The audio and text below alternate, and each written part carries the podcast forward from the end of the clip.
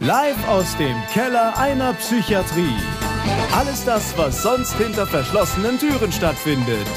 Mal lustig, mal dramatisch und mal traurig. Echtes Klinikpersonal plaudert aus seinem Alltag. Jetzt bei einer neuen Folge Geschichten aus der Psychiatrie. Ja, herzlich willkommen zu einer neuen Folge Geschichten aus der Psychiatrie. Psy Psychiatrie, hätte ich fast gesagt. Psychiatrie. Manche Leute sprechen es ja auch mal ein bisschen anders aus. Psychiatrie. Habe ich schon mal einen gehabt. Aber ich hatte letztens auch einen Chefarzt gehabt, der hat Quetziapin gesagt. Er meint, es wäre so richtig ausgesprochen. Aber gut, das nicht zum Thema. Herzlich willkommen zusammen. Heute auch mit zwei ganz besonders herzlichen und wundervollen Gästen. Ich äh, äh, finde es deswegen heute auch ziemlich spannend, nicht nur weil es wieder ein Dreier heute ist, das hatte ich erst einmal gehabt, sondern ähm, auch weil, weil ihr ein ganz fixes Thema mitgebracht habt. Aber bevor wir voll ins Thema gehen, einen kurzen Satz noch zu ne, unserem Disclaimer. Den gibt es in den Videobeschreibungen. Ähm, ich quatsche mich heute irgendwie ein bisschen warm. Ähm, den gibt es in den Videobeschreibungen und äh, da geht es auch um Datenschutz und so weiter. Also falls da Fragen sind, bitte da gucken. Und ihr habt euch heute zum Trinken IPA gewünscht. Und ich habe genau das gekauft was auch schon bei dem Arzt, dem Freddy hier war, weil der fand es nämlich ziemlich gut. Und da habe ich gedacht, dann nehme ich das mit. Passt, oder? Freddy hat einen guten Geschmack. Freddy, ja. Sehr gut, dann mache ich das jetzt mal auf. Und dann gibt es erstmal ein Getränk für uns alle. So, bitteschön. Dankeschön. Bitteschön. Vielen Dank. Und ich habe mir heute ein Irish Red Ale mitgenommen, weil ich das gerne mal probieren wollte. Cheers. Cheers. Cheers.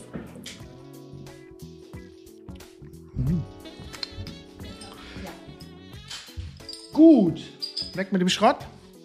Ähm, dann würde ich sagen, wir fangen mal damit an, dass ihr euch einfach erstmal vorstellt. Ich zuerst? Ja, gerne.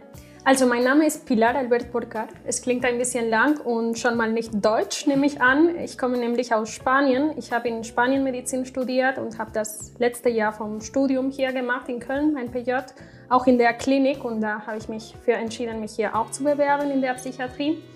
Und inzwischen sind drei Jahre vergangen und ich bin glücklich im Proben in Deutschland. Genau. In Deutschland.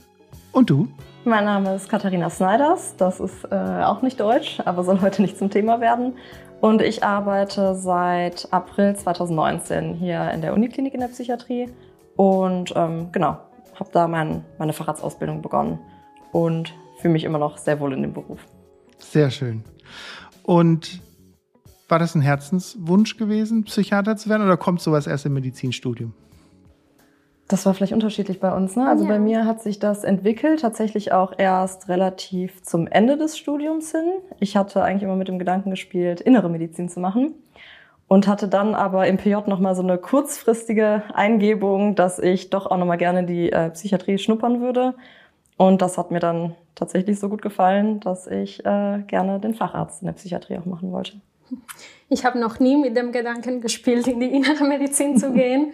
Bei mir war es tatsächlich so, dass ich überlegt habe, ob ich Psychologie studiere oder Medizin. Also die Richtung war schon sehr klar äh, am Beginn des Studiums, aber ich habe mich letzten Endes für Medizin entschieden, weil es ein bisschen ein vollständigeres Bild vom Menschen äh, quasi bietet und versuche jetzt in der Facharztausbildung äh, ganz viele Psychotherapie ähm, genau zu machen und mich willst da weiterzubilden. Willst du da auch hin mal? Willst du die Psychotherapeutenausbildung auch machen? Schon, aber fest geplant ist das noch nicht, aber schon eine feste Idee, ja. Cool. Ähm, ihr, eigentlich war ja geplant, dass Katharina mal alleine zu mir kommt und dann hatte ich mit Pila gesprochen und dann hat ihr beide gesagt, hey, wir können noch zusammenkommen. Ich sagte, okay, ist natürlich kein Problem, gerne. Und dann habt ihr aber auch gleich gesagt, und das finde ich super spannend, dass ihr ein Überthema dabei habt. Nämlich, ihr wollt über Entstigmatisierung sprechen. Soweit habe ich es nämlich schon mitbekommen. Und dass es da auch so, ich sag mal, so eine Informationskampagne auch in Spanien gab. Und dann würde ich dir gerne jetzt, Katharina, das Wort erteilen. Dann erzähl mir, was du da so für Gedanken zu hast und dann steigen wir voll in das Thema ein. Ja, gern. Ja, also vorweg, äh, wir hatten es gerade beide schon mal angeschnitten. Ähm, wir sind in einem wunderbaren Beruf, wie wir nach wie vor finden, ähm, wo man einfach auch mit außerordentlichen Situationen konfrontiert wird. Und gerade diese außerordentlichen Situationen sind ja für Leute sehr spannend, die vielleicht auch nicht so viel mit der Psychiatrie zu tun haben. Aber wir haben uns so ein bisschen gemeinsam dagegen entschieden, diese ganz außergewöhnlichen Situationen aufzugreifen, sondern möchten eigentlich heute lieber über die in Anführungszeichen gewöhnlichen Umstände sprechen, die vielleicht jeder irgendwie gewisser, äh, gewisserweise von sich selbst kennt oder im Bekanntenkreis mal gesehen hat und hoffen gerade dadurch vielleicht auch einen Mühbeitrag zur Entstigmatisierung, also zur Reduktion von Vorurteilen gegenüber psychiatrischen Erkrankungen zu leisten oder beizutragen. Und wir werden wahrscheinlich hauptsächlich über die Depression sprechen, weil sie zu den häufigsten Erkrankungen ähm, ja, in der Psychiatrie zählt und weil auch dort wahrscheinlich jeder irgendwie schon mal Berührungspunkte gehabt hat wir selbst auch. Und deshalb soll es im Groben darum gehen. Okay. Das ist spannend, weil sonst kommen ja immer die Leute und haben dann immer ganz verrückte Geschichten oder irgendwas und sagen, ah, da muss ich noch was erzählen. Aber es hat ja auch ähm, so ein bisschen so einen, so einen subjektiven Faktor bei euch. Ne? Und ich sagte ja schon, dass es in Spanien so eine Informationskampagne gab und ich hatte mit Pila kurz telefoniert und wir hatten das kurz angerissen und ich fand das Thema so super spannend, dass es zum einen erstmal so ist, wie handhabt Spanien Psychiatrie an sich? Das ist eine Sache, die mich halt total interessiert. Da hatten wir uns beim Vorgespräch ja auch, ähm, als wir uns das erste Mal getroffen hatten, hatte ich ja schon mal gesagt, ähm, dass es ein Thema ist, was, was sicher auch für den Podcast ganz interessant ist, weil das ja zwar auch ein westeuropäisches Land ist, aber dennoch halt die Handhabung, die Finanzierung und auch der Umgang mit den Patienten dort schon ein bisschen ein anderer ist. Und dann hast du mir beim letzten Gespräch gesagt, dass es diese Kampagne gibt. Und die fand ich, als du da nur zwei Sätze sagte, sagte ich, krass, wieso machen die Spanier sowas? Und deswegen erzähl mir über Spanien, die Kampagne und den Umgang. Ja, also über den Umgang generell, da will ich nicht sagen, dass Spanien fortgeschrittener oder besser damit umgeht, äh, was Entstigmatisierung von psych psychischen Erkrankungen äh, betrifft. Aber diese Kampagne fand ich auch eine großartige Initiative. Die ist, die ist so ein bisschen mit der Corona-Pandemie entstanden, weil man festgestellt hat, dass Leute viel mehr den Psychiater, den Psychologen aufsuchen und man hat auch festgestellt, dass die Suizidrate tatsächlich viel höher war als in den vergangenen Jahren. Und da kam äh, eine Kampagne im, am Anfang gestartet von Psychiater tatsächlich. Es heißt äh, Stop Suicidios, äh, Stop Suicide quasi. Und da haben sich viele Prominenten eingebracht, die schon mal mit dem Thema Depression und sogar lebensmüde Gedanken, was ja schon ein heikles Thema ist, drüber zu sprechen in der Öffentlichkeit und das wird ganz viel in Social Media, Instagram vor allem, mm, äh, geshared quasi. Auch in der Presse äh, gibt es manche Artikel und auch kleine Werbespots im, im Fernseher, was ich ja, ja schon großartig finde. Deswegen äh, die Geschichte, die ich heute erzählen äh, will, ist im Bezug zu dieser Kampagne und ein Beitrag, was mich schon sehr stark berührt hat, weil ich mich auch in gewisser Weise identifizieren konnte. Und nur, dass ich es nochmal verstehe äh, und zusammenfasse. Also der, die Suizidrate, die dort angesprochen wird, geht um allgemeine Suizidrate. Nicht nur, was weiß ich, unter einer bestimmten Patientengruppe, nur bei Depressiven oder bei, was weiß ich, bestimmten Berufsgruppen wie nur Medizinern oder so, sondern. Hohe sondern Zahlen, genau. Einfach nur hohe Zahlen. Und ähm, ich habe die Zahlen jetzt in Deutschland, weil ich da jetzt wirklich nicht darauf vorbereitet bin. Ich habe auch mal gehört, es soll etwas höher gewesen sein, aber nicht so extrem hoch. Aber scheinbar ist es doch ein Unterschied zu Spanien. Kannst du dir vorstellen, woran es liegt, dass in Spanien die Zahlen so viel höher sind wie in Deutschland? Es also ist jetzt eine wilde Coronas? Theorie. Also auf die Frage war ich auch nicht vorbereitet, aber mhm. eine wilde Theorie. Spanier sind von der Art viel offener, viel geselliger gehen viel mehr raus im Vergleich zu Deutschland. Das kann ich schon, ja, da kann ich schon meine Hand aufs Feuer legen. Und ich glaube, der Kontrast bei der Corona-Pandemie, dass äh, wir eine sehr, sehr lange Quarantäne hatten, wo man nur zum Supermarkt durfte, das kam in Deutschland nie vor, dass man wirklich nur einkaufen konnte. Und das äh, war sehr, sehr lang in Spanien. Ich kann mir vorstellen, dass dieser große Kontrast, wenn man schon eine gewisse genetische Veranlagerung mit sich trägt, andere Stressfaktoren ins Spiel kommen, auch finanzielle Schwierigkeiten. Viele Firmen sind tatsächlich pleite gegangen aufgrund der Pandemie. Ich kann mir vorstellen, dass es damit zu tun hat. Und die Kampagne von der Grundaussage war, gehen Sie eher mal zum Arzt, wenn es Ihnen schlecht geht? Oder ging das eher so auch in die Richtung, keine Ahnung, suchen sich Hilfe, seien Sie sensibel auf das Thema? Oder, oder, oder wurde da auch eine Depression in den Fokus gerutscht? Oder ging es da eher wirklich nur um den Suizid an sich? Eine Mischung. Also einmal wichtige Botschaft, frühzeitig Hilfe suchen und die haben auch eine Hotline angeboten, also ein Telefon, wo man über das Thema sprechen konnte und wo man auch eine Beratung gekriegt hat, wie ernst das zu nehmen ist, äh, wie schnell man zum Arzt muss, ob man sich gegebenenfalls notfallmäßig sogar vorstellen muss. Genau. Mhm. Und das, weil es mich halt interessiert, deswegen habe ich mir diese Fragen hier auch auf meinen schlauen Zettel geschrieben. Ähm, ist das, ist das Gesundheitssystem dann so viel anders, dass man sagen könnte, okay, vielleicht liegt es an einem maroderen Gesundheitssystem. Du sagtest ja, es ist, kannst du nicht so viel zu sagen, aber vielleicht auch so wie das aufgestellt ist, gibt es da mehr Psychotherapeuten und ist da die Abdeckung höher oder muss man kürzer auf einen Termin warten oder sowas? Das wäre schön. Nee, das Gesundheitssystem ist tatsächlich anders. Es gibt nicht so diese krasse Einteilung, sage ich mal, Privatpatienten und gesetzlich Versicherte. Aber bei Psychotherapie über die Krankenkasse, sage ich mal so, ist es tatsächlich eine Katastrophe. Da mu muss man teilweise zwei Jahre warten, also noch schlimmer als hier. Aber es gibt viele, viele niedergelassene Psychotherapeuten und die Leute zahlen das selber. Und da entsteht schon eine Lücke, Leute, die sich das nicht leisten können und zwei Jahre warten müssen auf einen Psychotherapeutentermin. Da kann ich mir schon vorstellen, dass es brennt, bevor es zum Termin kommt. Hm.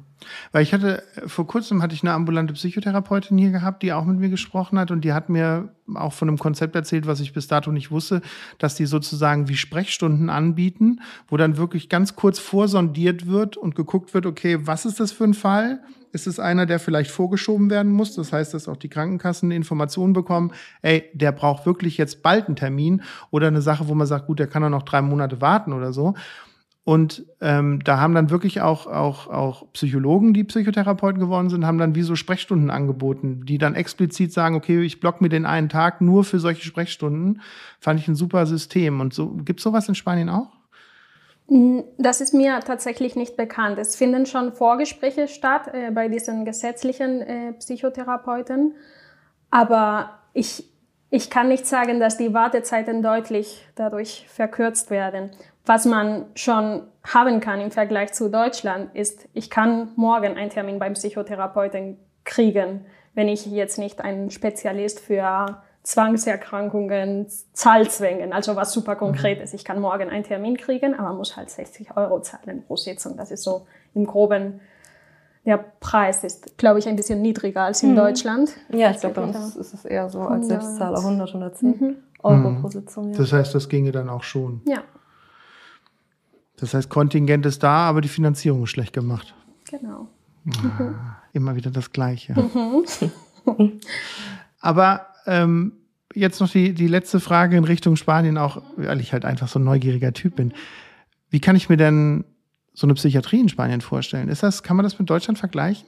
Oder gibt es da ganz krasse Unterschiede oder kleine Unterschiede? Ich muss dazu sagen, ich habe tatsächlich Psychiatrie fast nur in Deutschland erlebt, weil ich äh, Erasmus gemacht habe, da eine Formulatur in der Psychiatrie in Mainz damals, mein PJ hier und dann habe ich direkt hier angefangen zu arbeiten. Natürlich habe ich Kollegen vom Studium in Spanien, die sich auch für Psychiatrie entschieden haben, nur zwei, okay, so viele sind es nicht, aber so von Erzählungen, es ähm, gibt halt die Einteilung geschützte Station und was hier, was man hier als Institutsambulanz verstehen würde, also quasi Patienten, die regelmäßig zu Arzttermine kommen. Die offenen Stationen, die hier ja schon Routine sind quasi, die sind da ja fast inexistent, äh, zumindest in der gesetzlichen Krankenkasse. Es gibt äh, halt mehr Betten auf geschützte Stationen, aber dafür viel weniger offene Betten. Ähm, Deutschland ist tatsächlich, das hatte ich mal gelesen, äh, der Land mit mehr psychiatrischen Betten in Europa. Und das spiegelt sich schon wieder mit dem, was äh, meine Kollegen erzählen, tatsächlich. Aber ich kann, ich habe keinen richtigen Einblick in die Psychiatrie in Spanien, das muss ich dazu sagen. Okay. Aber schon spannend. Ich meine, gerade auch wenn man das zum Beispiel, was ich auch immer aus, was man hört und was man, was man mitbekommt, dass es ja zum Beispiel auch in England zum Beispiel kaum fixiert wird oder so, wo man dann immer denkt, wie machen, also wie, wie, wie kann das funktionieren? Ich meine, wenn, wenn einer kurz davor ist, einen Stuhl durchs Fenster zu schmeißen und sich, sich mit den Leuten anlegt, ich meine, wo ist da die Bremse? Also ich, und ich, ich bin jetzt fern davon, dass ich jetzt irgendwie wollte, dass alle Leute festgebunden werden, aber ähm, wenn es wirklich in der absoluten Eskalation ist und es steht halt ein gefährlicher Mensch vor dir, egal was der hat, dann wie wird der kontrolliert? Und dann in, in, England hört man dann immer, ja, die werden dann festgehalten. ich so, ja, wie lange werden die festgehalten? Drei Stunden? Zehn Stunden? Keine Ahnung. Also ich meine, mhm. das kann, kann ich mir einfach ganz, ganz schwer nur vorstellen. Und wenn du jetzt sagst zum Beispiel, es gibt kaum offene Stationen, dann denke ich immer so, okay, dann gibt es noch mehr Tageskliniken oder keine ja, Ahnung. Oder nur geschlossene Stationen. Es gibt halt geschlossene Tageskliniken, vor allem was Sucht angeht, was ich ein bisschen komisch finde, weil hier, also bei uns zumindest in der Klinik, verbinden wir Sucht mit der geschützten Station, um halt ja auch Rückfälle zu vermeiden, um mehr Kontrolle äh, zu haben quasi. Da wird es eher in Tageskliniken ähm, behandelt, also drogenabhängige ja, und, wenn, und wenn man wenn man dann grundlegend erstmal hinterfragt, ist ja auch die Alkoholabhängigkeit eigentlich eine Krankheit, die auf der inneren Station behandelt wird normalerweise. Damit haben wir eigentlich gar nichts zu tun. Also sollten wir nichts zu tun haben, wäre die richtige Antwort gewesen. Aber es gibt halt einfach Situationen, da wird die Psychiatrie als Feuerwehr immer sofort angefahren. Das stimmt. So ist es halt. Gut, dann habt ihr gesagt, ihr habt Geschichten dabei und ähm, auch subjektive Geschichten. Und jetzt ähm, würde ich sagen, einer von euch beiden darf gerne anfangen. Soll ich anfangen? Ist das okay für Kann, mich? Ja, gerne. Okay. Kannst du gerne machen. Vielleicht äh, deswegen, weil es so ein bisschen in Verbindung mit dieser Kampagne mhm. ähm, ist. Es ist tatsächlich eine Geschichte von der Kampagne von einem Arzt, der sehr offen über Themen Depression und Suizid gesprochen hat. Das hat mich äh, wirklich berührt. Ich hoffe, dass man es nicht zu sehr merkt und wenn ja, ist es auch in Ordnung. Äh, das ist ein Arzt, der äh, jetzt aktuell Professor an einer Universität in, in Spanien ist, der so berichtet hat, dass er im Verlauf seiner Facharztausbildung hm, eine Depression entwickelt hat und am Anfang hat er, ich sag mal, nicht wahrhaben wollen. Und letzten Endes ist es, ist es im letzten Jahr der Facharztausbildung zu einem Suizidversuch gekommen, was für Familie, Freunde und so weiter so aus heiterem Himmel gekommen ist. Und ja, äh, seit Anfang der Facharztausbildung Ehefrau, zwei Kinder, so nach außen perfektes Leben. Und er berichtet sehr eindrücklich von den Schuldgefühlen vor allem, sich depressiv zu fühlen. Auch, dass er quasi seinen Beruf und seine Kompetenz deswegen in Frage gestellt hat, ob er überhaupt ein guter Arzt sein kann, wenn er diese Symptome hat. Man muss dazu sagen, in Spanien sind die Schichtdienste äh, ein bisschen anders. Die, die sind bis äh, 36 Stunden lang. Da kann man sich schon vorstellen, Schlafwachrhythmus und so weiter und so fort mhm. sind äh, deutlich gestörter als mit 12 Stunden oder 24 Stunden Dienste wie hier.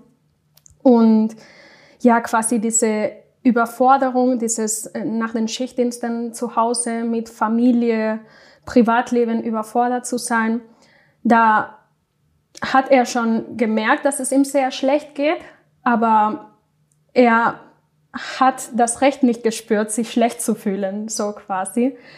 Und mh, mm, es hat sehr lange gedauert, bis er das angesprochen hat, weil ja etwas, was wir häufig hören, auch in der Klinik, er wollte die Familie, die Freunde damit nicht belasten. Und einmal, berichtet er, hat er sich dafür entschieden, das einem Kollegen zu erzählen.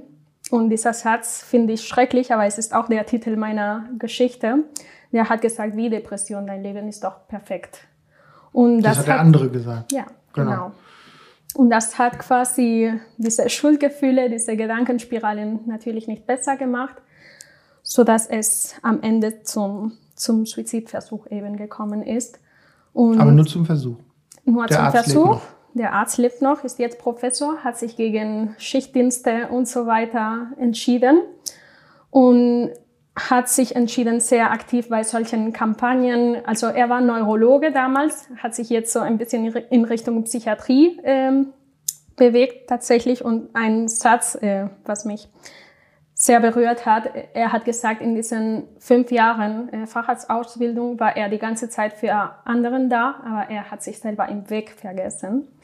Und das war letzten Endes, was, was zu diesem Suizidversuch äh, geführt hat.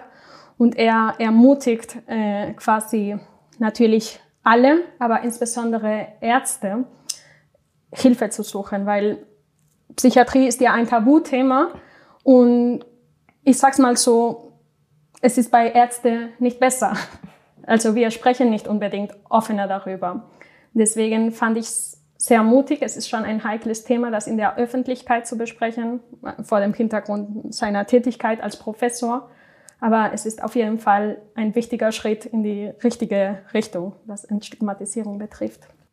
Ja, es ist immer wieder, ich weiß nicht, ich glaube, ich habe das irgendwie gefühlt bei jeder zweiten Depressionsgeschichte, sage ich immer, man kann halt mit, mit, mit psychischen Krankheiten halt nicht angeben gehen. Ne? Also das heißt, wenn du irgendwie am Stammtisch sitzt und erzählst dir, wie, wie geil du dir deinen Unterschenkel gebrochen hast beim Skifahren, dann sagt jeder, boah, krass oder wie heftig dein Blinddarm entzündet war. Aber wenn du sagst, äh, ich habe eine Psychose entwickelt und, und habe sechs Wochen Mietvertrag in der Klinik gehabt oder habe eine Depression gehabt, habe mich super elend gefühlt und wollte mich am liebsten von der Brücke stürzen, damit kann man halt nicht hausieren gehen. Einfach weil das die Leute halt auch, wie du schon sagst, das betrifft die ziemlich nah. Also das heißt, das Gegenüber muss ja auch in der Lage sein, solche Informationen verarbeiten zu können.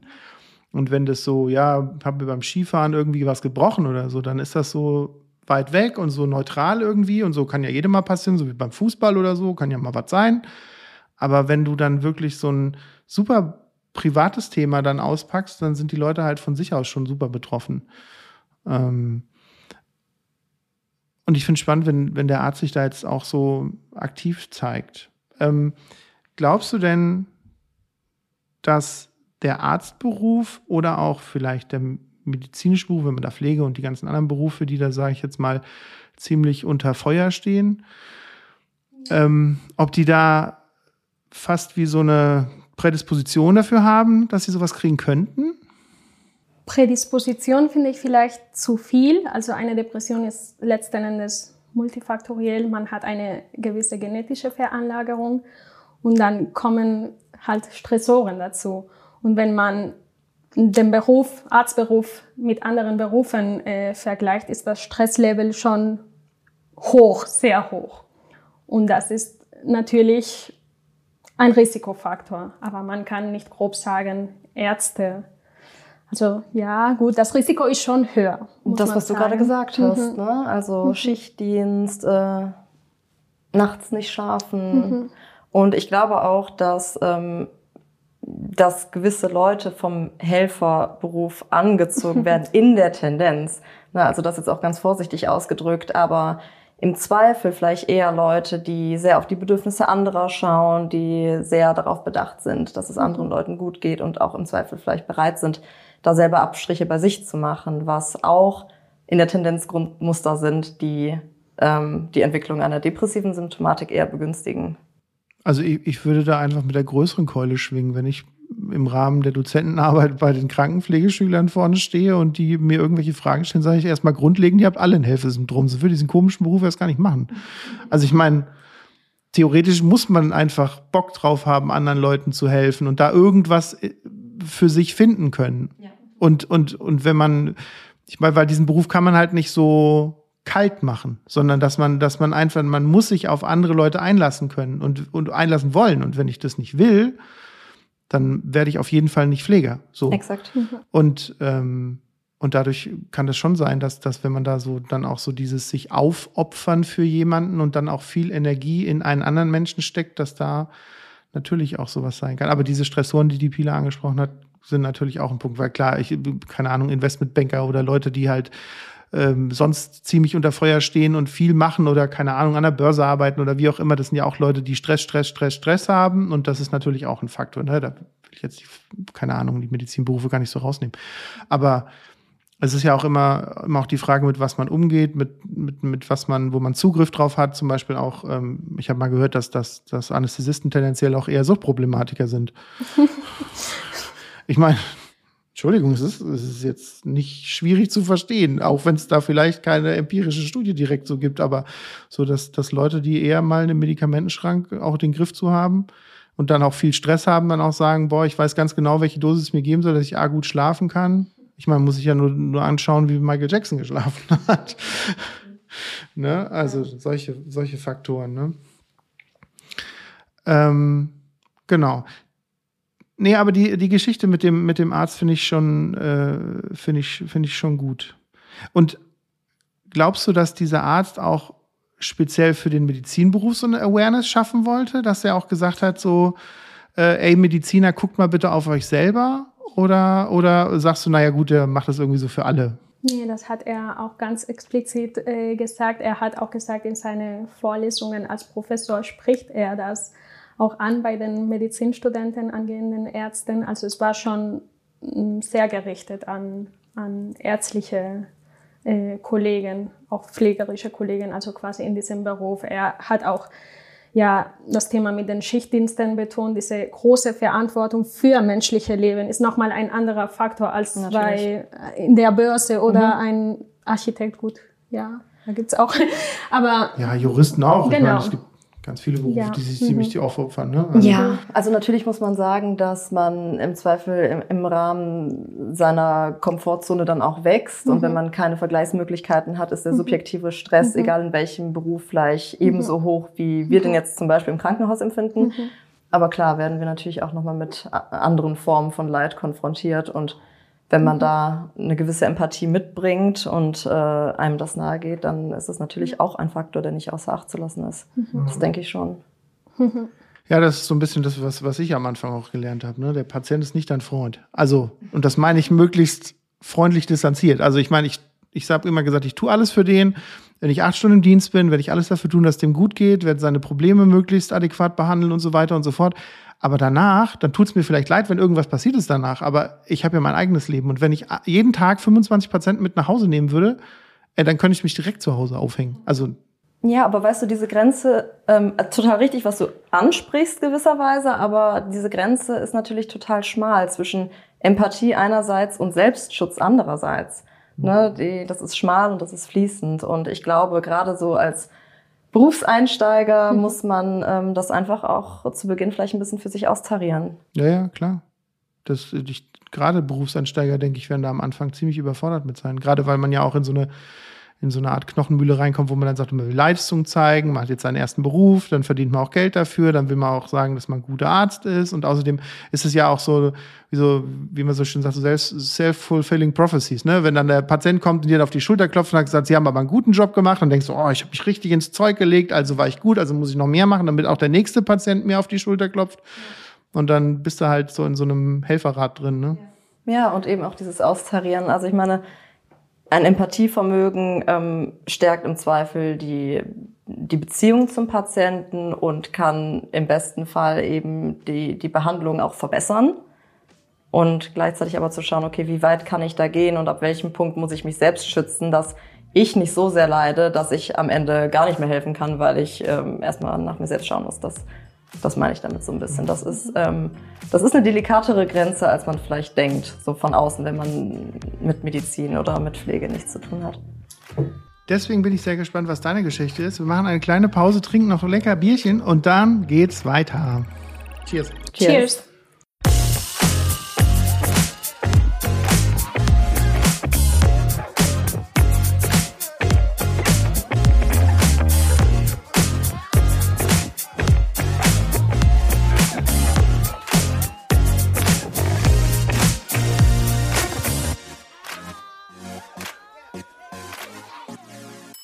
So, da sind wir wieder. Ich sage immer, die Pausen sind die schönsten in den Aufnahmen, weil dann redet man über noch andere Dinge und so. Ist immer schön und man kann mir noch ein Stückchen Bier drin. Hm. So, wir kommen jetzt zu deiner Geschichte, Katharina, die auch ähm, subjektiv koloriert ist. Im weitesten Sinne ja. Also auch bei meiner Erzählung wird es keinen Mord und Totschlag geben. Es tut mir leid.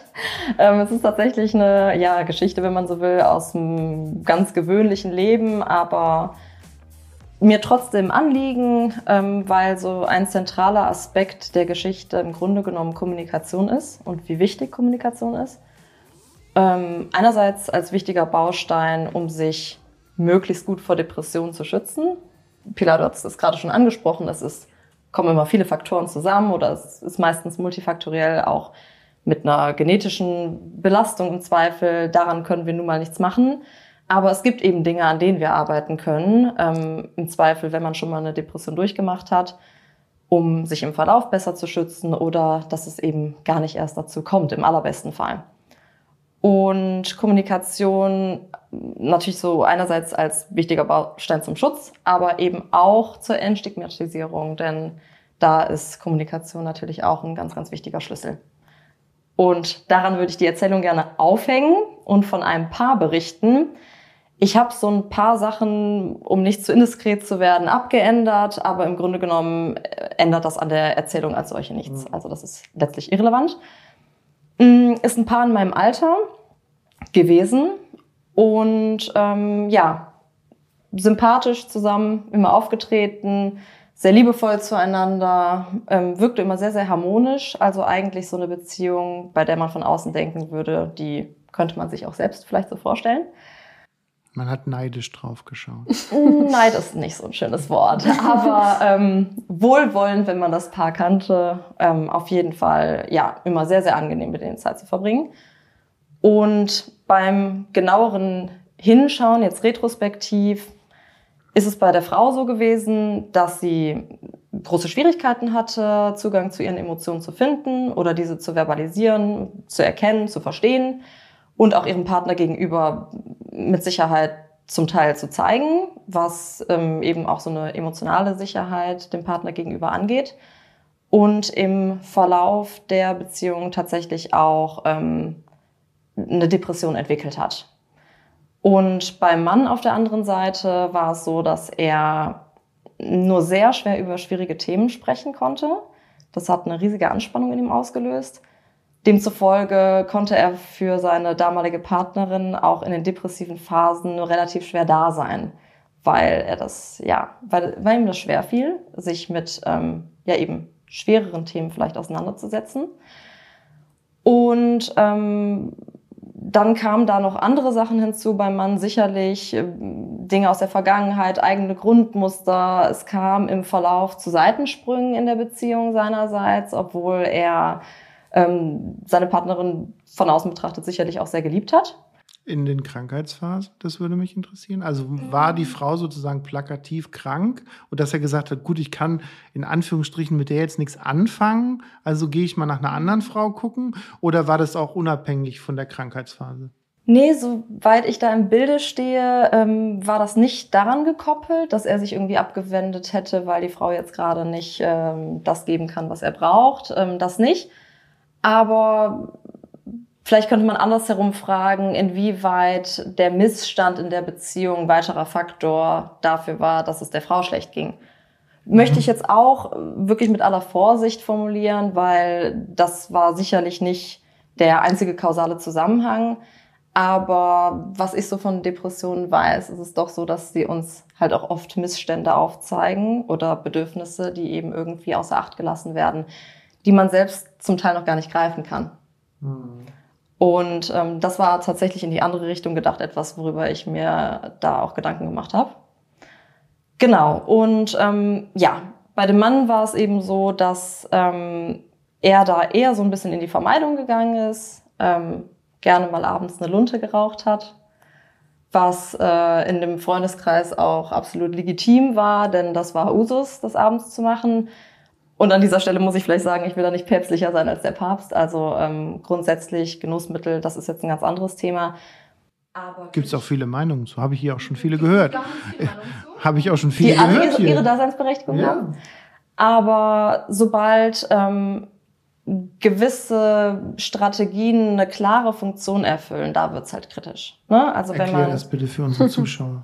naja, beispielsweise, ja, also beispielsweise ähm, das Konsumieren von Alkohol oder anderen Drogen nicht nur mehr zum Genuss, punktuell, sondern um mit gewissen Schwierigkeiten besser umzugehen. und diese besser verdrängen zu können beispielsweise. Mhm. Das steht natürlich der Bearbeitung gewisser Konflikte im Weg.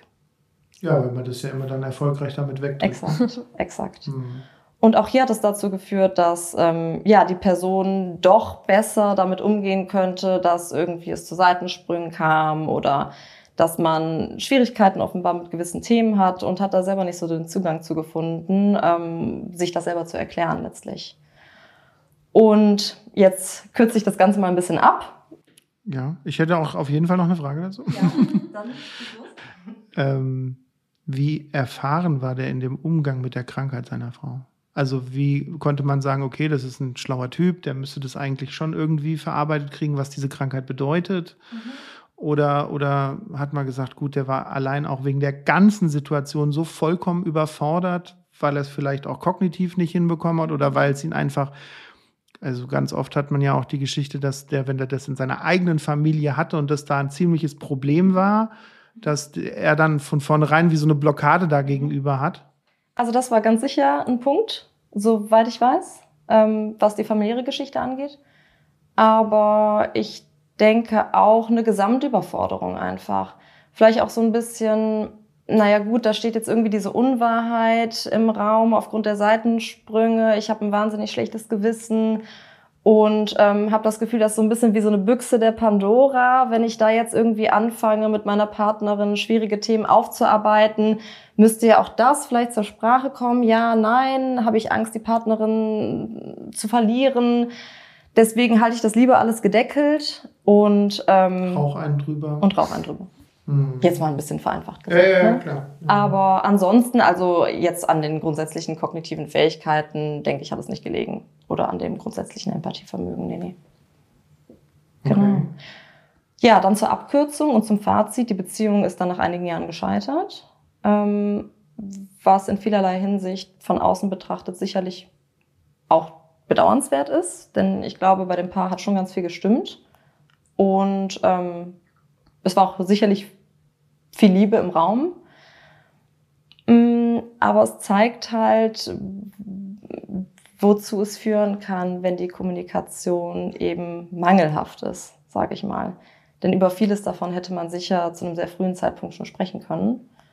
Und ähm, das ist so ein bisschen mein Appell, miteinander zu reden. Und jetzt kann man natürlich sagen, okay, na gut, das ist eine Alltagsgeschichte, junge Leute, die trennen sich, ähm, das Leben geht weiter. Ja, Gott sei Dank, das Leben geht natürlich weiter. Und es ist nicht das Ende der Welt. Aber selbst von außen betrachtet konnte man feststellen, dass da schon auch sehr viel Leid drin steckte. Einerseits auf jeden Fall Depression mit Krankheitswert.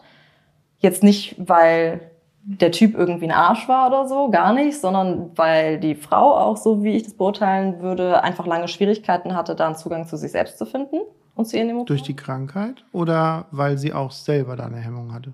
Nee, ich glaube vielmehr, dass es krankheitsfördernd ist, wenn man Emotionen abschneidet oder nicht gelernt hat, sehr gut damit umzugehen, Gefühle zuzulassen, die einzuordnen, Emotionen sind ja auch irgendwie das Sprache unserer Bedürfnisse ne? und irgendwie dadurch zu fühlen, was brauche ich eigentlich, was tut mir gut.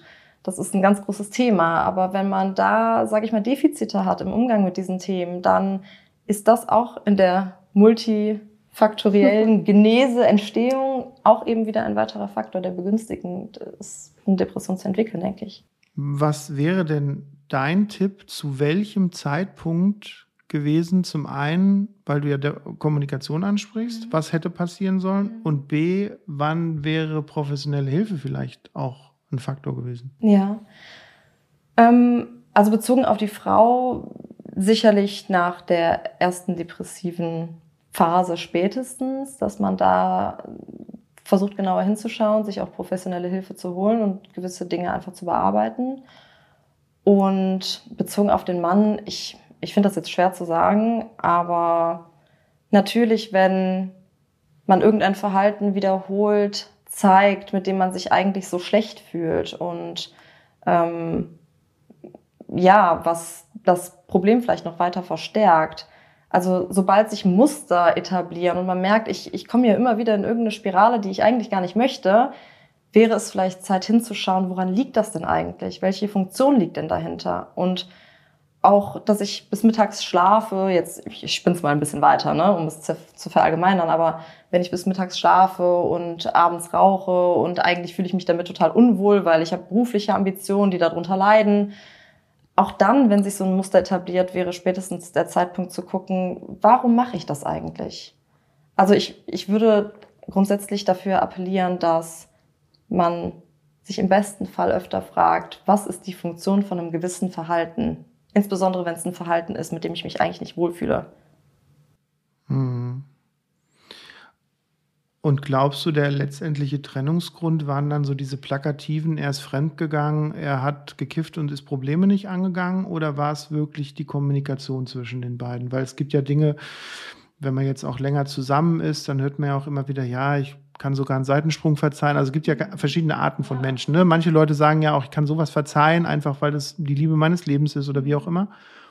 Und glaubst du, dass, dass so diese plakativen Gründe, die da der Punkt waren, also Sucht und, und, und Fremdgeherei, oder, oder glaubst du eher, dass, dass, dass, dass die Kommunikation, die fehlende und auch die, die Interaktion zwischen den beiden dann der Grund war, dass es in die Brüche gegangen ist? Also ich denke auf jeden Fall letzteres. Und ich denke, dass es meistens so ist, dass es selten an plakativen Dingen aufgehangen werden kann, weil die, also es wird gemacht vielleicht, mhm. aber die stehen ja für irgendwas. Und der, das, was da drunter liegt, ist meistens viel relevanter. Aber da kommen Leute oft gar nicht erst hin. Mhm. Und das ist das, was ich so bedauerlich finde. Ähm, ich würde das auch gar nicht, also ich würde jetzt so diese Seitensprünge, das ist natürlich immer so ein Wort, das steht dann im Raum mhm. und dann, das ist catchy und man denkt so, Mensch, der Schuft oder ich weiß es nicht. Das kommt aber ganz auf die Person an. Manche Leute bauen das auf und sagen, das war der Grund, wenn der eine andere Frau anfasst, bin ich raus. Genau, absolut, absolut. Aber ähm, ich, ich, würde, ich würde das jetzt gar nicht so zum, zum zentralen Aspekt machen, sondern vielmehr eben, was liegt da drunter? Wie hat sich die Kommunikation entwickelt? Wie kann Kommunikation, die vielleicht mangelhaft ist, auch dazu führen, dass ähm, ja das Leid entsteht, sag ich mal. Und vielleicht um nochmal aufzugreifen, warum ich diese Geschichte überhaupt von diesem Paar erzähle. Ähm, man tendiert ja eben dazu, das vielleicht auch zu bagatellisieren und einfach zu sagen, na gut, aber das, sind, das ist ja eine Alltagsgeschichte. Ganz klar, ist es ja auch im Grunde genommen.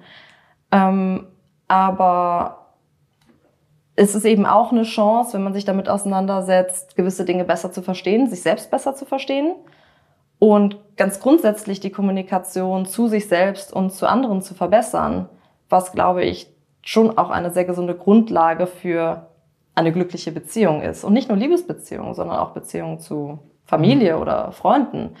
Und dass das etwas ist, was uns in der Schule vielleicht, jetzt mache ich ein Riesending auf, wir können das gleich wieder einfangen. Aber, es rennt jetzt hier um den Tisch rum. Ne, einmal um den Tisch rum, aber naja, was wir in der Schule halt nicht so sehr beigebracht bekommen haben. Dieses ganz konkrete Kommunizieren, gerade wenn es um Gefühle gibt.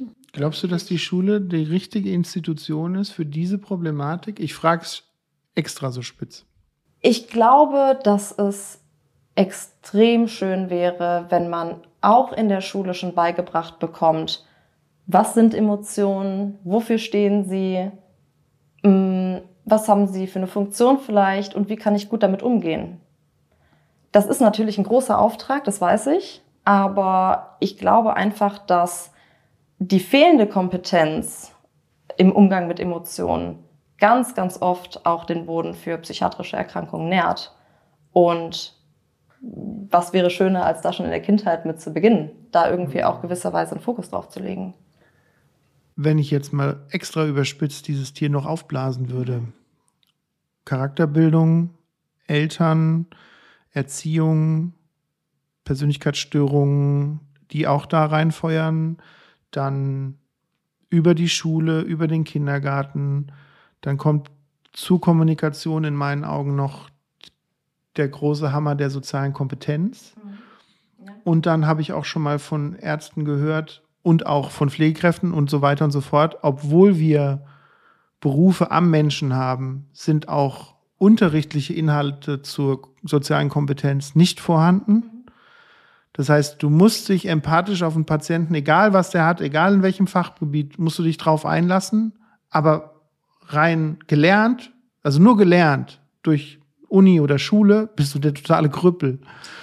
Und ähm, deswegen, das ist schon ein großes Ding, ne? Und deswegen finde ich, das gehört eigentlich schon in die Wiege. Also die Eltern müssen damit halt anfangen. Ne? Natürlich, ne? aber da, das, äh, da, da, da wird dem das Kind wird ja schicksalhaft einem Elternhaus ausgesetzt, sag ich mal. ja, ja, natürlich. Ne? Und ähm, das äh, ist natürlich ein Riesenspektrum, was man da ähm, geboten bekommt, in Anführungszeichen.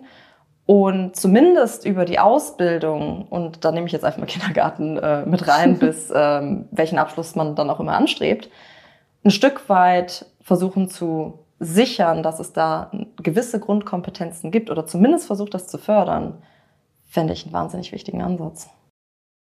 Ja, wir hatten in den, in den letzten Terminen, die ich auch hatte, da ging es dann um andere Inhalte, aber auch da war das Thema Schule und was man in der Schule lernen sollte. Da kamen dann auch so Ideen mit, ja, wie schließe ich einen Vertrag ab, wie mache ich äh, eine Versicherung, wie kaufe ich ein Haus, äh, was ist eine Krankenkasse und so weiter und so fort. Solche Themen kamen bis hin zu den Dingen, die jetzt aktuell ja auch diese sehr medienwirksame Doc Caro macht, die davon ausgeht, dass eigentlich in jedem Schuljahr Reanimation und medizinische Grundkenntnisse gelernt werden sollten. Und wenn ich das alles zusammen im Kontext zu dem Lehrplan sehe, der mir sicher nicht ganz bekannt ist, weil ich war nur selber in der Schule und habe ein paar Freunde, die Lehrer sind, aber das war es dann auch mit meinem Wissen darüber. Ähm, wenn ich denen aber all das erzählen würde, was wir hier und auch in den anderen Folgen meines Podcasts so zusammengetragen haben, was die doch bitteschön den Schülern auch noch beibringen sollen, dann würde er schreien, die aus dem Raum laufen, wahrscheinlich, weil er sagt, habe ich keine Zeit für, schaffe ich nicht. Also theoretisch muss dieses System grundlegend etwas geändert werden. Also ja. das, mhm. das, weil das sind hab, wir einverstanden. Ja. Weil ich kann heute mit dem Satz des Pythagoras immer noch nichts anfangen. Aber andere Dinge hätte ich vielleicht mal gelernt, weil Versicherungen habe ich schon einige abgeschlossen. Ja, vielleicht kann ich noch abschließend dazu sagen, ähm, weil vielleicht fragt man sich ja, also ich meine, wir haben jetzt hier schon so frappierende und spannende Stories gehört und jetzt kommt hier irgendwie so eine Larifari Alltagsgeschichte um die Ecke mit äh, irgendeinem jungen Paar, das sich trennt ich ziele schon damit auch ein Stück weit auf den Präventionsbereich ab. Ne? Also Kommunikation auch als Prophylaxe überhaupt erst seelisch relevant zu erkranken. Mhm. Ne? Das ist einfach ein ganz, ganz wichtiger Punkt. Und häufig denken Leute, ja, das ist, das ist doch nicht der Rede wert oder das, äh, ich will mich jetzt nicht anstellen, ich beiß die Zähne aufeinander oder Gott, die Leute denken nach, ich bin emotional oder so, wenn ich über meine Gefühle spreche. Und gerade aber dieses Anstauen dieser Themen und diesen, dieses Nicht-Erlernen, damit adäquat umzugehen, ist ja nur ein Beitrag, im Zweifel irgendwann mal seelisch zu erkranken. Und deswegen, deswegen lag mir dieses Thema eigentlich im Herzen. Und Kom Kommunikation ist halt wichtig. Das ist eigentlich immer der Fall. Reden hilft. Reden hilft. Ich kann da aus meiner Warte immer nur sagen, ähm, dass eine, ich würde es jetzt nicht mal Kommunikation nennen, aber wenn ich jetzt sozusagen in meiner eigenen dunklen Kiste kramen würde. Ich habe ein ziemliches Problem mit lauter Aussprache im Rahmen eines Streits. Das ist so auch so mein Säcklein, was ich mittragen kann. Und wenn ich dann den Leuten immer sage, zum einen bin ich schon ziemlich lange mit meiner Frau zusammen, also sie war 14,5 und ich war 18. Also wir feiern, glaube ich, dieses Jahr 25-Jähriges oder so. ähm, dann sage ich denen immer, wenn die dann sagen, ja, was ist denn so dein Tipp oder wie hast du da reagiert? Und dann habe ich zu dir gesagt, ich habe in den ersten zwei Wochen, das war ungefähr so eine Woche oder zwei Wochen her, hatte ich mit diesem dunklen Ding, was ich da, dass ich nicht gerne schreie, habe ich zu ihr gesagt, das, das stimmt wirklich, das ist kein dummes Geschwätz. Ich habe zu ihr gesagt, obwohl sie ja 14 war und ich war 18, ich, das ist immer ein bisschen schwierig, das zu verstehen. Also ich fand es halt auch selber immer noch ziemlich krank. Aber ich habe zu ihr gesagt, du kannst mir immer sagen, was du denkst. Und du kannst mir auch deine Meinung sagen und du kannst was scheiße finden oder du kannst auch dich aufregen über irgendwas. Aber ich kann nur gut mit dir kommunizieren und dieses Problem aus dem Leben räumen, wenn du mich nicht anschreist, habe ich gesagt, weil dann gehen bei mir so Jalousien zu. Das schaffe ich einfach nicht. Und das ging vielleicht in den 25 Jahren vielleicht noch zweimal schief, also so, dass doch sie geschrien hat oder ich vielleicht auch mal dann irgendwie, ich, ich schreie nicht, das nicht, aber ich werde dann vielleicht mal energischer, würde ich sagen, und lauter so, dass ich dann so meinen Standpunkt etwas klarer deutlich sage. Aber ich würde niemals, du blöder, bla bla bla, also sowas ist nicht so mein Typ. Das mache ich nicht. Und, ähm, und ich glaube, weil das dann auch nicht mehr wirklich passiert ist. Es ist einer der kleinen Anker, die wir so im Leben haben, die uns bis heute zusammenhalten. Und das ist halt auch ein großer Punkt, wenn es darum geht, um diese subjektive Kommunikation, dass man sagt, wo sind die, wo sind die, die Grenzen, wo steckt man das ab und was ist wichtig, was gesagt wird und wie es gesagt wird, dass man in der Beziehung gut zurechtkommt. Und ich finde, solche Spielregeln sollte irgendwann in jeder Beziehung irgendwie abgeklärt werden. Auch, dass man sagt, du, bevor du irgendwas falsch machst oder bevor du irgendwie ein Fettnäpfchen trittst oder bevor du einen riesen Fehler begehst, red einfach mit mir. Ja, absolut. Das ist sicher hilfreich, ja. so, ich habe jetzt noch gleich zwei verrückte Fragen an euch, aber jetzt muss ich erstmal einen Stock Bier trinken und muss erstmal durch, durchlüften meinen Kopf gerade. Weil es war ein super intensives Thema. Vielen Dank dafür.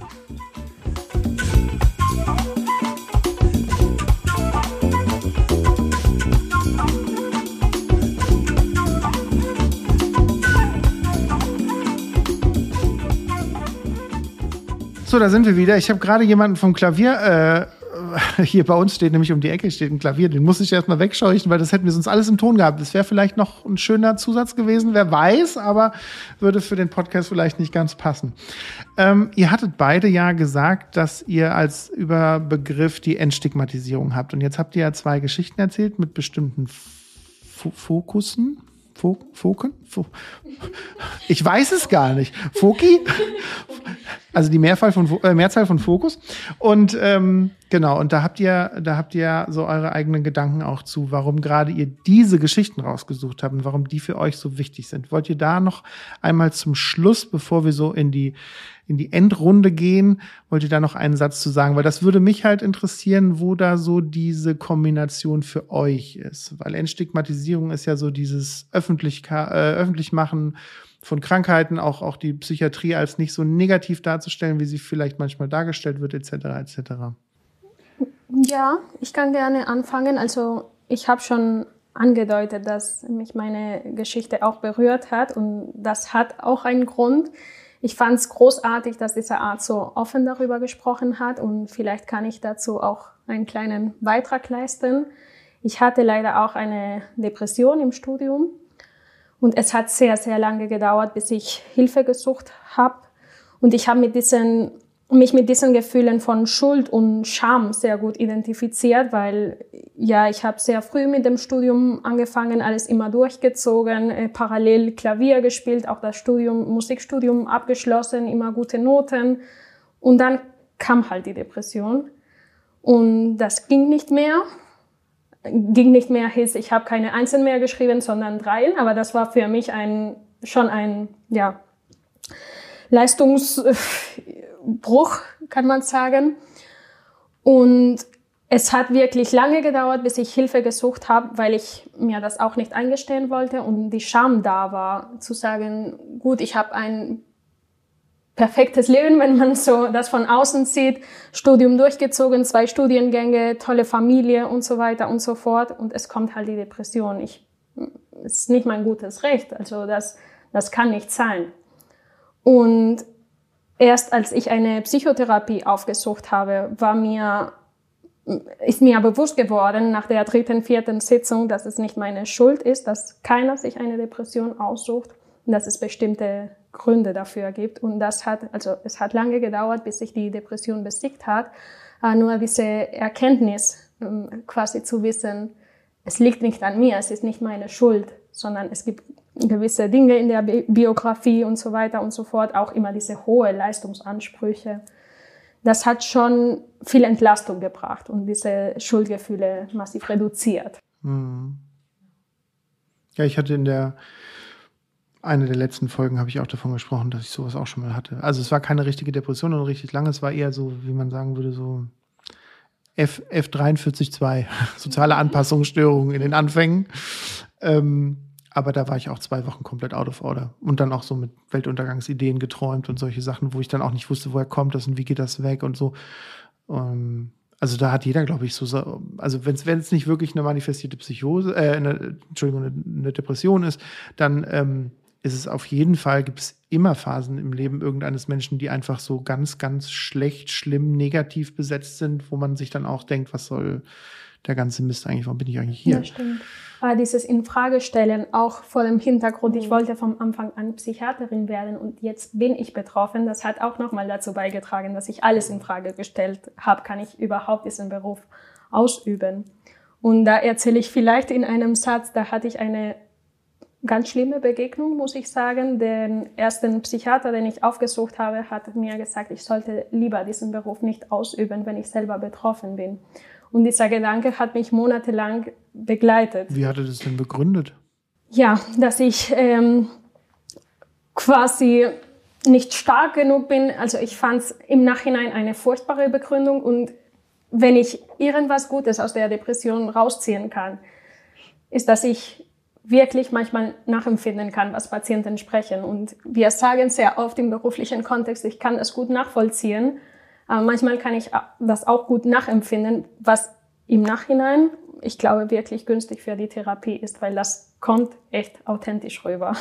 Also ich, ich glaube das auch. Also ich, ich, ich habe ja ganz oft auch Gespräche mit Patienten, wenn es dann gerade um Krankheiten geht, die ich halt faktisch nicht habe, dass ich einfach sage, ich kann mir tatsächlich gar nicht vorstellen, was sie gerade fühlen und was in ihnen vorgeht, weil ich hatte die Krankheit noch nicht. Ich kann ihnen aus meiner Erfahrung, die jetzt schon lange ist, und ich kann ihnen aus Büchern und so weiter, kann ich ihnen sagen, was vielleicht gut wäre für sie oder was anderen Leuten geholfen hat aber ich kann es nicht nachempfinden. Aber wenn jemand mit so einer Art Burnout kommt und sagt, boah, ich träume ganz schlecht, ich habe eine ganz schlechte Phase, dann kann ich sagen, ja, das hatte ich auch mal zwei Wochen. Ich kann das grob nachvollziehen, was wohl bei Ihnen ist. Und wenn ich mir das auch noch schlimmer vorstelle, wie ich es hatte, das ist ja eine Katastrophe. Da müssen, da sind Sie ja genau richtig hier. Und deswegen, also ich, ich sage immer so, ich, ich gehe ungern zu, zu irgendeinem keine Ahnung, zu irgendeinem Verkäufer, der mir was verkauft, der seine eigenen Produkte nicht nutzt.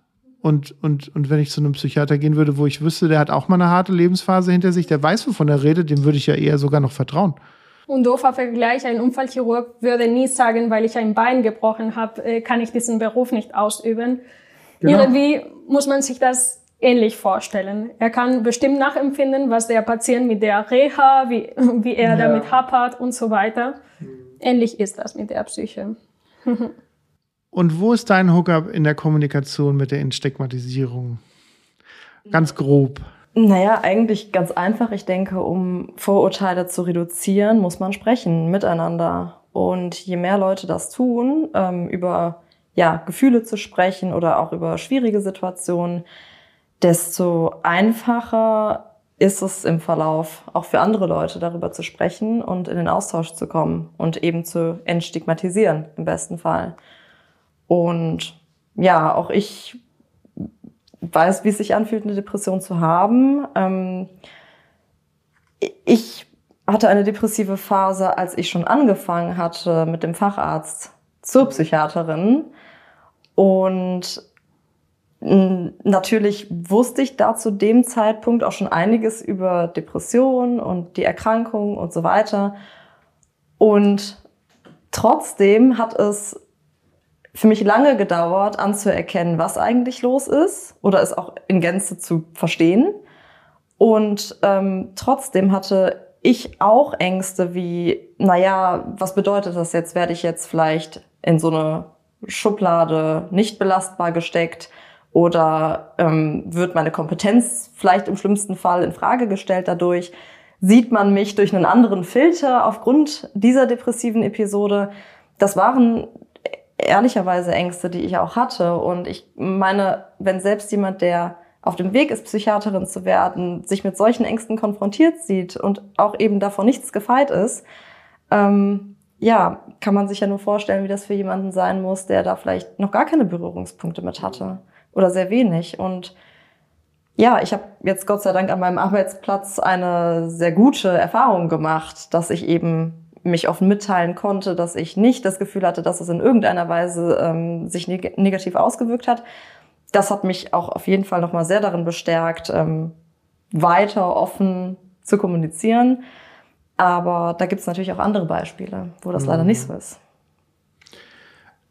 Ja, man soll es echt nicht glauben, dass, dass wenn man, wenn man selber ähm, krank wird und in der Psychiatrie arbeitet, dass man trotzdem immer noch so Gedanken hat, wie das die Kollegen das nicht verstehen würden. Ne? Das ist total, total schräg eigentlich. Ja, und ich habe auch zum Beispiel gemerkt, dass ich ähm, am Anfang, als es mir dann wieder besser ging, erstmal darüber gesprochen habe, naja, also es gab schon eine Phase, wo es mir schlechter ging und das irgendwie so ein bisschen versucht habe, ein bisschen zu schmälern oder ein bisschen seichter klingen zu lassen oder ne, einfach ähm, die Schwere daraus zu nehmen, was sicherlich auch ein Stück weit Scham war. Und ich bin sehr, sehr froh, dass durch die Erfahrungen, die ich dann im weiteren Verlauf gemacht habe, ich heute einfach sagen kann, ja, ich habe mich sehr, sehr depressiv gefühlt mal. Und das ist in Ordnung. Ich habe viel daraus gelernt und es geht weiter. Ja, das, ähm, das knüpft so ein bisschen an das an, was wir von am Anfang schon gesagt haben, ne? dass es halt auch so ein allumfassendes Problem ist und da kommt die Kommunikation ja in meinen Augen auch einfach. Kommunikation ist das A und O. Ehrlichkeit und Kommunikation. Ja. Habe ich immer gesagt. Ähm, ich will auf eine ganz kleine Sache eingehen, die müssen wir auch gar nicht lang halten, aber ich fand die super spannend, Pila. Und zwar hast du eine, ein kleines Hobby, nämlich du hast einen Instagram-Kanal, der, der ein ganz spezielles Thema hat, der jetzt auch nicht Millionen von Follower hat, aber für Leute, die diesen Podcast hören, haben da vielleicht auf jeden Fall auch Interesse daran, auf deinen Instagram-Kanal zu schauen, weil Doppelpunkt. Ja, es ist ein Kanal, wo es um Filme geht, die was mit Psychiatrie zu tun haben, die bestimmte Krankheitsbilder, psychiatrische Krankheitsbilder darstellen. Und ich bin da ein bisschen kritisch, weil manche Filme stellen das sehr gut und realistisch dar. Und es gibt auch andere Filme, wo eher Spaßfaktor und alles ganz groß, also multiple Persönlichkeitsstörung, plötzlich 40 Persönlichkeiten. Und ich will darauf nur aufmerksam machen, es kann ein guter Film sein, aber das entspricht nicht der Realität. Und ja, das mache ich in meiner Freizeit, mal mehr, mal weniger. Wie gesagt, keine Millionen Follower, das ist auch nicht mein Anspruch. Aber ich verbringe viel Zeit mit äh, Filmen, deswegen habe ich einfach gedacht, ich, ich habe irgendwie eine Plattform, wo ich das auch für mich äh, irgendwie speichere. Also das Spannende daran finde ich, ähm, dass, ähm, und auch ich bin ja, du warst jetzt bei mir noch nicht zu Hause, aber ich, wir haben letztens mal überschlagen, ich habe ungefähr 1500 Blu-rays zu Hause. Und ähm, bin ja auch so interessiert und involviert so in dieses Filme und welche Filme kommen raus und auch gerade Psychiatriefilme habe ich auch eigene. Und ich habe mich tatsächlich dabei ertappt, dass ich durch deine Wall ging und sagte, naja gut, was wird die mir jetzt schon für Filme zeigen? Einer flog übers Kuckucksnest und noch irgendeiner, also Shutter Island oder so. Und ich fliege da drüber und denk so, kennst du nicht, kennst du nicht, kennst du auch nicht? Und deswegen, es ist super spannend auf deinen Kanal zu gucken, weil da sind wirklich viele Sachen auch, die jetzt absolut auch fern von Mainstream weg sind. Und ähm, da sollte man auf jeden Fall gucken. Und welchen ich aber gefunden habe, den, den ich auch super gerne mag, ist das Weiße Rauschen mit Daniel ja. Brühl. Finde ich oh, super. Ja. Mega Film. Ja. Zeigt die Psychose in Reihenform. Kann man nur jedem empfehlen. Aber ansonsten, ich werde auf jeden Fall äh, in dem äh, äh, YouTube-Link von unserer Folge werde ich dann Instagram-Kanal reinpinnen. Da kannst du mal gucken. Da können die paar Leute, die das hier ich hören. Ich sag nur, ich habe es mir ja nicht gewünscht. Das kam überraschend. okay, jetzt habe ich noch zwei unmögliche Fragen an euch. Die habe ich mir sogar aufgeschrieben. Und ähm, ihr könnt ihr euch ja mal anhören und dann überlegen, wie ihr die beantworten würdet. Ich habe das so ein bisschen so in den letzten Folgen immer zum Schluss, weil ich immer gern auch was fragen würde, was die Leute vielleicht nicht so äh, denken, was jetzt kommt. Katharina, wo würdest du dich verstecken, wenn die Welt untergeht? Also, ich werde ja bald 30 und ähm, ich plane in einem ehemaligen Bunker zu feiern in Beintal. Ganz okay. einfach, einfach aus dem Grund, weil es ähm, sehr zentral ist und man trotzdem wahnsinnig laut feiern kann, solange man möchte und niemand kommt. Und dieser Bunker ist aber meines Erachtens gar nicht so bekannt. Und das ist mir jetzt gerade als allererstes in den Sinn gekommen, da würde ich vermutlich hinlaufen.